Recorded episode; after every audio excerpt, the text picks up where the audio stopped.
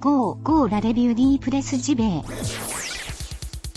Ce podcast est disponible H24 sur iTunes, PodCloud, Deezer et YouTube.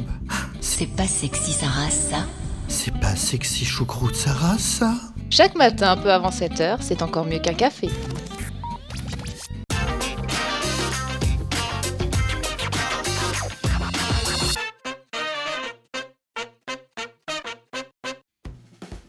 C'est déjà lundi.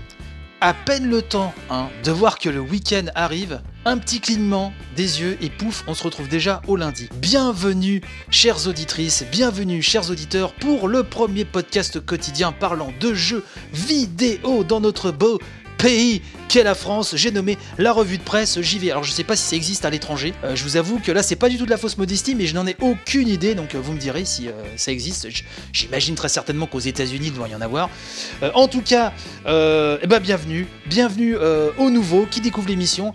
Bienvenue, bien évidemment, aux habitués. Une nouvelle semaine démarre, un programme très très très chargé ce matin. Bon, alors certes, on est déjà lundi, mais j'espère que votre week-end s'est quand même bien déroulé. Vous avez pu quand même vous reposer un petit peu, ou pour ceux qui ont bossé, euh, bah, j'espère que c'était pas trop compliqué, que ça s'est plus ou moins bien déroulé. Il y a beaucoup de choses à dire ce matin. Bref, je me décarcasse comme Ducrot à son époque, et là je viens de faire une bonne grosse blague de vieux, euh, signe qu'il est temps d'attaquer cette émission avant que cela dérape un peu trop. Allez, c'est parti.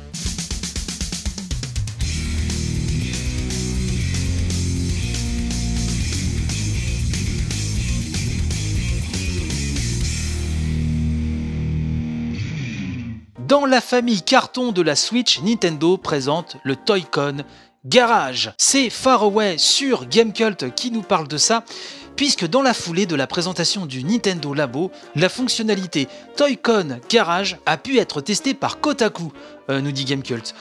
Intégrée au Nintendo Labo, elle donnera la possibilité à tous les bâtisseurs de personnaliser les Toy-Con fournis avec les packs et d'en créer de nouveaux. Censé aiguiser, nous dit-on, à la créativité des joueurs Switch, le Toy-Con Garage se présente comme un système de programmation et de customisation simplifié. Habillant l'écran noir de la console, cet outil donne vie à deux blocs de construction, des carrés blancs visibles hein, sur l'écran directement, que l'on peut relier grâce au contrôleur de la Switch. Ici, vous êtes libre de choisir votre configuration et de déterminer le nombre de blocs en fonction de vos préférences, impliquant les vibrations et les commandes des Joy-Con. Kotaku n'a malheureusement pas reçu l'autorisation de filmer la présentation de Nintendo, mais assure qu'avec ce processus, les joueurs pourront aller au-delà de la conception des Toy-Con de base en privilégiant par exemple une guitare à un piano ou un bonhomme à une voiture téléguidée. Esquissé en à peine 3 secondes durant la bande-annonce du Nintendo Labo, ce nouvel outil permettrait de jouer avec les limites du support, voire de contrôler à distance notre modèle de carton.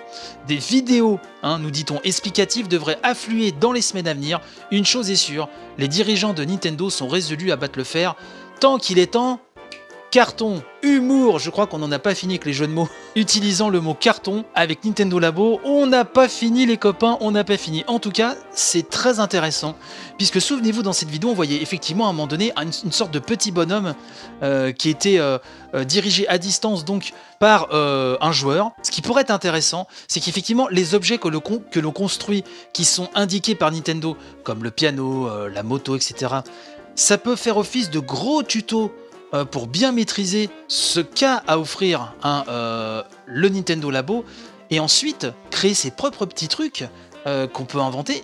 Je trouve que ça donne un petit côté je vous trouve tout à ce Nintendo Labo qui, si cela tient vraiment ses promesses, peut s'avérer quand même assez magique. Je pense pour des belles créations en famille ou même entre jeunes, entre vieux, ce que vous voulez, ça peut être très intéressant et ça peut être très stimulant et donner accès, le plaisir d'inventer des objets à une génération euh, qui euh, ne pensait pas euh, à cette activité auparavant. Je sais pas, je trouve que les possibilités sont très nombreuses. Vous me direz ce que vous en pensez toujours sur le sublime compte Twitter de l'émission, at revue de presse, vais tout coller le Facebook, le Discord, enfin tout ça, vous le savez. Euh, écoutez, moi je suis toujours autant, en tout cas, hypé, hein, comme disent les jeunes, euh, sur tout ce que va nous proposer ce Nintendo Labo.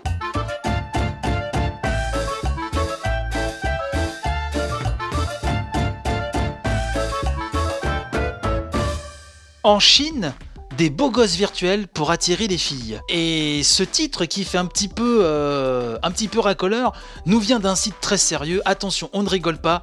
On resserre son nœud de cravate. Je vous parle du point .fr qui nous parle donc de cet étonnant euh, jeu qui fait un carton en Chine, un jeu sur mobile qui s'appelle Love and Producer. On nous dit drague virtuelle, personnage de riche prince charmant, rôle flatteur de patronne dynamique, un jeu vidéo dédié aux jeunes femmes fait actuellement fureur en Chine, où les éditeurs voient dans les joueuses un nouveau vecteur de croissance. Love and Producer, hein, donc c'est un jeu chinois de simulation de vie pour smartphone qui a déjà été téléchargé plus de 10 millions de fois depuis son lancement en décembre. La recette de ce succès, nous dit-on, entre autres Li Zeyan, le beau PDG, virtuel donc, hein, de 28 ans, qui est le personnage star du jeu et dont le physique avantageux a déjà séduit des centaines de milliers de femmes à travers la Chine. L'objectif du jeu est simple, la joueuse doit sauver de la faillite hein, la société de production télévisuelle qu'elle dirige, tout en menant de front sa vie privée en rencontrant plusieurs prétendants. Parmi les quatre princes charmants proposés, le PDG, un scientifique, un agent secret, rien que ça, ou encore un chanteur, des profils qui font rêver beaucoup de jeunes chinoises actuelles. L'exceptionnelle popularité du jeu, nous dit le point, souligne le fort potentiel constitué par les femmes en Chine, dont seulement un quart joue à des jeux vidéo. Car si les jeux de stratégie et de bataille connaissent un grand succès dans le pays, ils sont surtout pratiqués par des hommes. D'où l'idée des éditeurs de cibler les femmes avec des produits ludiques spécifiquement pensés pour elles. Les Chinois sont déjà des centaines de millions à posséder un smartphone. Hein. Ils l'utilisent pour discuter par messagerie, publier du contenu sur les réseaux sociaux ou encore acheter biens et services grâce à des moyens de paiement en ligne hein, généralisés en Chine. Ce jeu donc leur permet désormais d'entretenir des amourettes fictives, même assis dans le bus ou dans le métro, explique Liu Uixuan, une étudiante de 19 ans. Cette dernière hein, nous raconte un tiers de mes amis jouent à ce jeu, et plusieurs se présentent carrément comme les femmes de ce fameux PDG virtuel. Ce qui m'intéresse, c'est surtout la beauté des personnages et des graphismes. Mais des copines sont passionnées et parlent alors, entre guillemets, Marie, du jeu, qui leur répondent des mots doux d'une voix suave. Alors le point nous révèle hein, que euh, ce jeu est conçu par l'éditeur chinois Nicky Games. La Chine est déjà un leader mondial du jeu vidéo, hein, notamment avec le géant de l'internet Tencent, propriétaire des titres Honor of Kings et de League of Legends Hein, que j'ai pas besoin de vous représenter, je pense. Alors on nous raconte aussi que dans ce jeu, dans Love and Producer, donc les jeux doivent réussir des missions afin d'obtenir de précieuses cartes. Ces cartes sont ensuite nécessaires au succès des émissions de télévision de son entreprise fictive, mais aussi d'obtenir des rencarts virtuels, hein, toujours avec ses prétendants. Des rencarts hein, qui se terminent très souvent par des étreintes enflammées sans toutefois que l'intimité des amants virtuels ne soit davantage dévoilée. Attention, ça reste quand même soft. Les cartes hein, peuvent également être achetées et là vous avez compris le truc, directement en ligne par les joueuses. C'est d'ailleurs la principale source de revenus de l'éditeur de ce jeu. Wang Xuaxiong, un analyste indépendant, nous explique que le secteur du jeu mobile a un problème. Il nous dit que le nombre d'utilisateurs peut difficilement augmenter chez les hommes, mais il y a un potentiel nouveau chez les joueuses qui ont le temps de jouer et qui sont prêtes à payer pour cela. Il complète hein, en nous expliquant que les femmes ont aussi davantage tendance à partager du contenu sur les réseaux sociaux, y compris leurs réflexions personnelles, et elles forment une clientèle fidèle. Elles seront le créneau de développement des éditeurs de jeux dans les deux prochaines années. Alors le phénomène hein, que génère ce jeu Love and Producer est très intéressant puisque derrière lui vous avez bien compris que euh, c'est tout un nouveau pan de marché que les éditeurs essayent de séduire et avec succès pour l'instant euh, pour s'en mettre encore plus plein les fouilles et euh, bah, visiblement pour l'instant ça fonctionne à revoir dans les mois et années à venir. Yosuke Matsuda, le président de Square Enix, a été interviewé dans le tout dernier numéro du magazine anglais Edge, une interview menée par Edwin Evans Surwell que j'ai traduit spécialement pour vous, chers amis. Et l'une des premières questions hein, qu'on lui pose à ce cher monsieur Matsuda, c'est ce que représente pour lui le JRPG aujourd'hui Monsieur Matsuda répond, hein, je cite, Tant que c'est un jeu de rôle réalisé par une équipe de développement japonaise, on peut appeler ça un JRPG. Et surtout du moment que c'est un jeu intéressant. Je pense que beaucoup de gens considèrent encore les RPG japonais comme des jeux avec des combats au tour par tour. Je ne pense pas que ce soit démodé, mais c'est juste un style de jeu que vous pouvez créer. Et tant qu'il y a des équipes au Japon qui veulent en faire, elles doivent continuer à aller dans ce sens, pas de problème. Des jeux comme I Am Setsuna ou Lost Sphere font partie de cette catégorie et en dehors de cela, Persona a fait du bon travail récemment.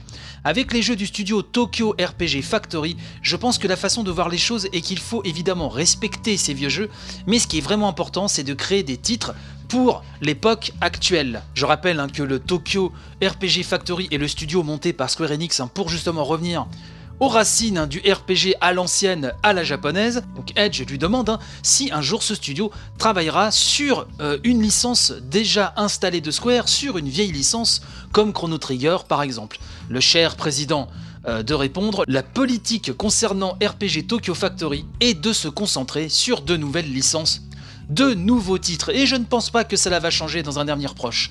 Nous avons beaucoup de vieilles licences et d'anciens jeux que nous avons créés à l'époque de la Super Nintendo, et que nous reprendrons peut-être un jour, mais ce ne sera pas pour Tokyo RPG Factory. Je veux vraiment qu'il se concentre sur la création de nouveaux jeux. Concernant les vieux titres hein, et les anciennes licences qui pourraient revenir, ce sera fait par les équipes originales, hein, au sein de Square Enix même en tant que plateforme, hein, qui est peut-être plus axée sur les idées et le style que la technologie, on a l'impression que la Switch était un foyer naturel pour les projets de Tokyo RPG Factory.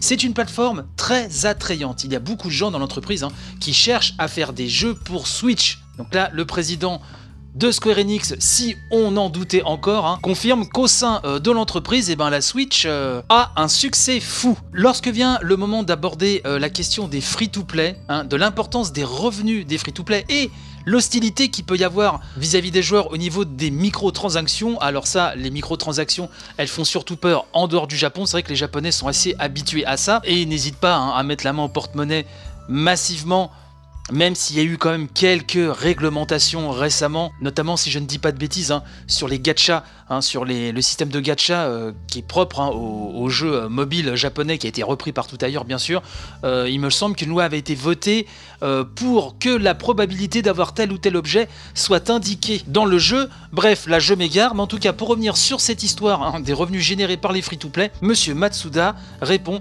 je pense que la plupart du temps, lorsque les gens entendent l'expression jeu en tant que service, hein, les fameux game as a service, ils se concentrent toujours sur le problème des microtransactions. Ils ne comprennent vraiment pas tout le sens de cela. Nous l'envisageons dans un sens beaucoup plus large, dans le sens d'ajouter du contenu à un jeu après sa sortie pour le garder frais et excitant, pour permettre aux gens de jouer plus longtemps et toutes les différentes façons dont vous pouvez le faire.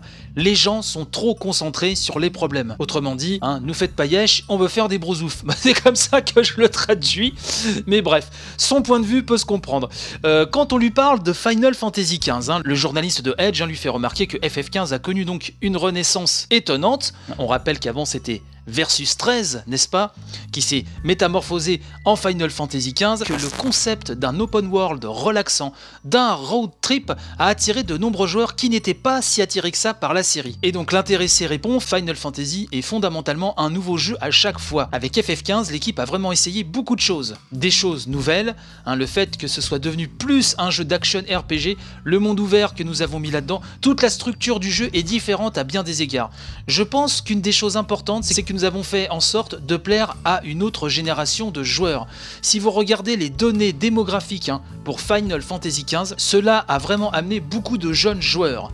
C'est un point important ça. Mais ce qui importe aussi, et qui est la tradition hein, de la série Final Fantasy, c'est de faire quelque chose de nouveau et un peu différent à chaque fois. Un petit peu plus loin dans l'interview, ce cher Edwin aborde le cas des filiales nord-américaines et européennes, des licences liées à ces filiales. Et donc il demande au président de Square Enix quel est le secret de la gestion de ces équipes dans différentes régions et quelle indépendance hein, leur est donnée. Et donc le président raconte qu'il garde un œil sur eux, que chaque studio a un directeur qui lui fait un rapport à Et que le PDG sur place, Phil Rogers, reste en contact étroit avec toutes ces équipes-là. Le président de Square Enix hein, assure Nous nous entretenons généralement une fois par semaine, ou au moins une fois par mois, Et évidemment, de nos jours, avec la visioconférence, cela rend la vie plus facile.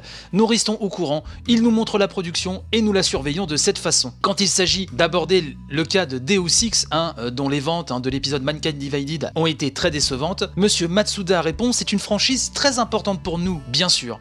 Il y a beaucoup de rumeurs bizarres qui circulent sur internet à propos de la façon dont nous y pensons, mais je ne pense pas que quiconque dans l'entreprise ait vraiment dit ces choses. Nous sommes en train d'étudier toutes sortes de possibilités pour voir ce que nous pouvons faire avec le prochain Comme il s'agit plutôt d'un développement interne et que nous n'avons pas les ressources et le personnel illimité affecté à ces projets, il y a une problématique que nous devons résoudre. Mais oui, Deus Ex est une franchise très importante et nous avons le sentiment que nous devons aller de l'avant et l'étendre à l'avenir. Ce cher Edwin, quel beau prénom, euh, aborde le partenariat avec Marvel. Il demande donc comment se vit ce partenariat. Monsieur Matsuda répond très simplement qu'il est très ouvert concernant les partenariats. Il dit nous travaillons avec Disney sur Kingdom Hearts depuis longtemps, comme vous le savez. Mais les discussions avec Marvel ont vraiment eu lieu séparément. Ils se sont intéressés à nous en tant que grands développeurs et nous ont approchés pour nous demander si nous pouvions faire un jeu et nous avons dit que nous serions heureux d'avoir la chance de mettre en place quelque chose autour de cela. Évidemment, nous allons publier de nouvelles informations sur ce projet à l'avenir. Restez à l'écoute. Le cas de la réalité virtuelle est également abordé. Et euh, pour Monsieur Matsuda, le concept de réalité virtuelle a beaucoup de potentiel, mais pour lui, c'est encore trop cher. Et, euh, je cite, l'investissement que les consommateurs doivent consacrer au matériel est bien trop élevé en ce moment. Je pense qu'il y aura une baisse de prix et une acceptation plus large à l'avenir. Mais l'autre point est la portabilité de l'équipement. C'est encore très encombrant, ça gêne les utilisateurs. L'autre chose qui m'intéresse en ce moment, c'est la réalité augmentée sur mobile. Nous aimerions faire pas mal de jeux différents impliquant ce genre de technologie. La dernière question que j'ai retenue euh, de cette interview, c'est concernant toutes les polémiques hein, euh, qui sont en ce moment déballées au grand jour concernant le sexisme hein, euh, dans l'entreprise dans le milieu du jeu vidéo et la culture toxique du surmenage hein, et le fameux crunch dont on entend euh, parler beaucoup en ce moment, le président Matsuna répond, hein, je cite, Square Enix a récemment fait travailler beaucoup de talents féminins pour la compagnie, et je pense que c'est très important en termes d'élargissement de la base créative. Nous voulons créer une grande variété de jeux différents pour différentes personnes, et pour ce faire, le côté développement doit représenter cet état d'esprit. Vous avez besoin de beaucoup de gens d'horizons différents qui travaillent de différentes manières. Pour cette raison, chez Square Enix, en tant qu'entreprise, nous ne faisons absolument pas de distinction entre les hommes et les femmes. Tout le monde est traité de façon uniforme et, et identique. Au sein de notre entreprise, nous nous efforçons en tout cas d'y parvenir, car de notre point de vue, cela en fera une entreprise bien meilleure et donnera à nos jeux la variété dont ils ont besoin. Et puis en ce qui concerne votre deuxième point, concernant le surmenage, c'est la même chose. Il y a une grande discussion au Japon en ce moment au sujet de l'équilibre entre le travail et la vie personnelle et de la réduction des heures supplémentaires. Mais de la même façon, en tant qu'entreprise de jeu, nous voulons que les gens soient à leur meilleur lorsqu'ils créent ces titres. Qu'ils fassent de leur mieux et qu'ils donnent le meilleur d'eux-mêmes lorsqu'ils travaillent, mais aussi qu'ils puissent prendre des congés et se reposer. Nous avons bien compris que nous devons créer un environnement où l'équilibre entre le travail et la vie personnelle est possible et où les gens peuvent prendre congé quand ils en ont besoin. Alors ça, ce sont bien évidemment, des beaux discours, dans le doute, on va croire hein, euh, à la sincérité de monsieur Matsuda. Je vous ai traduit, je pense, 95% des questions hein, et des réponses aussi, quand même, c'est le plus important, euh, de cette interview. Alors, je tenais vraiment euh, à, vous, à vous la traduire, car comme j'ai déjà dit dans une précédente émission, c'est vrai que le magazine Edge, qui est peut-être le plus réputé hein, mondialement, peut ouvrir les portes un petit peu partout dans le monde. Et effectivement, une interview comme celle-ci du président de Square Enix est quand même précieuse et dès que j'ai pu euh, effectivement me procurer euh, le numéro, j'avais à cœur euh, de vous traduire tout ceci. Donc j'espère que cela vous a plu. Moi je trouve qu'il y a des réponses qui ont été quand même assez éclairantes. Parfois, on est dans la langue de bois, bien sûr, dans le beau discours marketing, mais il lâche quand même 2-3 infos qui sont quand même importantes sur la direction que veut prendre Square Enix. En tout cas, j'espère que vous avez apprécié. Et donc, on va passer tout de suite à la news suivante, puisque au bout d'un moment, il faut quand même savoir passer à autre chose, hein, je pense.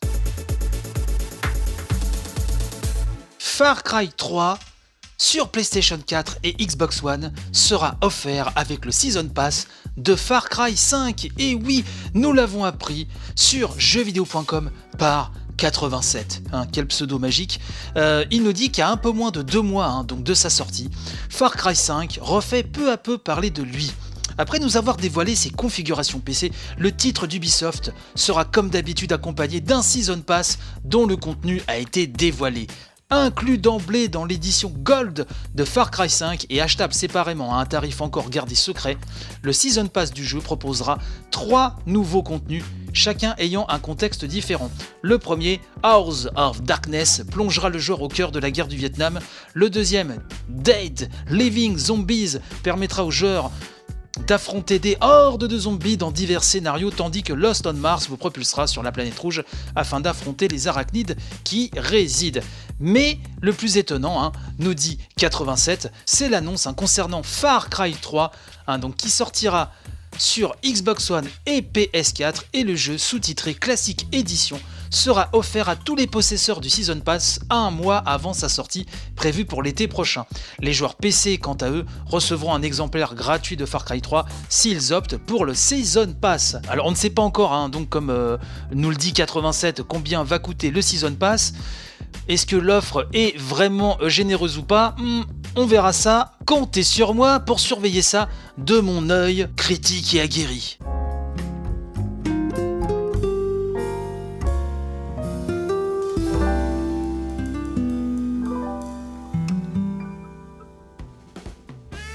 Et c'est ainsi que se termine cette édition du lundi de la revue de presse JV. Mais vous le savez, on se retrouve demain, même heure, même chaîne, sur tous les flux habituels. Pas de soucis, mes amis. Il y a la page Tipeee, hein, c'est très important d'aller faire un tour, euh, surtout si vous voulez m'aider à porter l'émission beaucoup plus loin, à faire en sorte qu'elle soit pérenne dans le temps, bah, n'hésitez pas à aller voir le Tipeee, le lien est dans la description. J'ai vraiment toujours autant besoin de vous et je remercie énormément tous les tipeurs, hein, la cinquantaine de tipeurs qui euh, me font confiance. Je vous souhaite une très bonne journée, bon courage pour cette reprise euh, de la semaine, c'est pas facile, surtout avec ce temps. Vivement le printemps, on serre les dents, ça va arriver. Et je vous dis donc à demain, portez-vous bien et vive le jeu vidéo. Allez, bye bye